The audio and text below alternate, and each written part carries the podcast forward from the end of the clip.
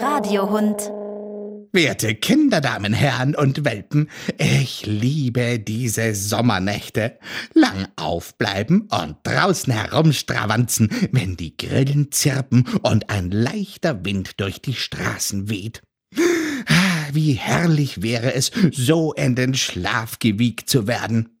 Die Frage ist nur, wo und wie übernachtet man am besten im Freien? Christina und Theresa und ich waren in Eisenstadt und da haben wir halt die Idee gehabt, weil der Christina, ihre Oma, hat einen Wohnwagen. Und dann haben wir halt da drin geschlafen. Wir haben ein Gartenhaus gehabt und da haben wir auch geschlafen und das war voll heiß, aber voll toll. Das klingt beides ziemlich gemütlich. Mit echten Mauern, weichen Matratzen und einem festen Dach über dem Kopf. Weil unter freiem Himmel ist es mir zu kalt und im Zelt, das habe ich gestern erfahren, schläft es sich sehr hart und unangenehm. Aha. Das Wohnmobil steht vor der Garage, da haben sie so einen Großplatz mehr oder weniger.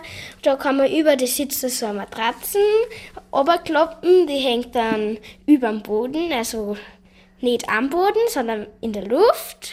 Da haben ich und meine Großcousine, die war auch mit, die Valentina, ähm, dann oben geschlafen. Theresa und Kathi haben dann unten auf so einer Matratze geschlafen und das war voll lustig, weil wir haben mehr oder weniger eine Mitternachtsparty gemacht. Helene, Eva, Miriam und Stefanie. Wie kann ich mir eure Übernachtung im Gartenhaus vorstellen? Da hat es oben ein Fenster gegeben und da sind wir immer durchgeraxelt. Da haben wir so Luftmatratzen und Schlafsäcke. Und die Mama und der Papa haben auf einem Bett schlafen dürfen, äh, besser gesagt auf einer Couch. Und mit einer Decke und einem Polster. Weil das halt sozusagen unser Urlaub auch war, weil wir nur einmal in die Sommerferien weg waren und das war halt sozusagen unser Urlaub.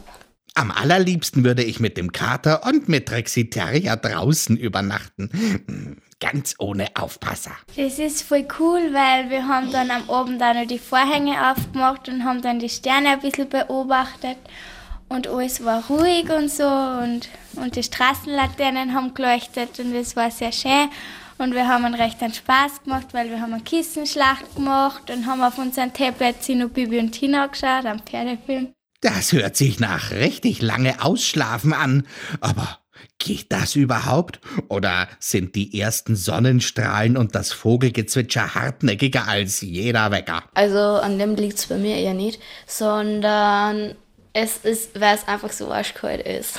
Immer eine extra Kuscheldecke einpacken, egal ob im Wohnwagen oder im Gartenhaus. Mhm, ich werde es mir merken. Die Türe war nicht ganz zu und da haben wir halt einen Uhu gehört. Und auch wenn nur Leute vorbeigegangen sind auf die Nacht, das war halt dann schon ein bisschen gruselig, weil da überlegt man halt dann, wer das sein könnte oder so. Das ist halt dann schon ein bisschen gruselig gewesen.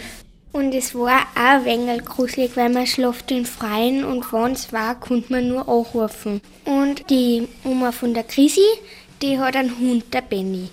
Der war im Garten über die Nacht und der hat halt dann aufgebüht und das war dann halt ein wenig nicht gewöhnlich. Also das mit Benny, der ist noch recht jung und halt unerzogen und der hat dann wirklich immer wieder mal böd und so und da haben wir sie eben voll geschreckt und so, aber es war eigentlich voll lustig, weil nachher haben wir immer einen Lachanfall gekriegt, weil wir sie immer wieder geschreckt haben, obwohl wir wissen, was das ist, aber wir uns halt trotzdem geschreckt haben. Ja, ja, Welpen sind manchmal etwas übereifrig. Aber kleinere Tiere sind oft viel lästiger.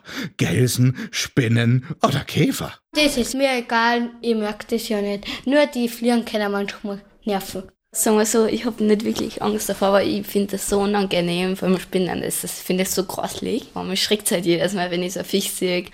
Wir machen die Viecher nichts, es sind eh Lebewesen. Die kann man halt so in der Hand einfangen und dann auslassen wieder draußen. Jetzt stellt sich nur noch die Frage, wie komme ich zu einem Garten mit passender Behausung? Ah, Rudi.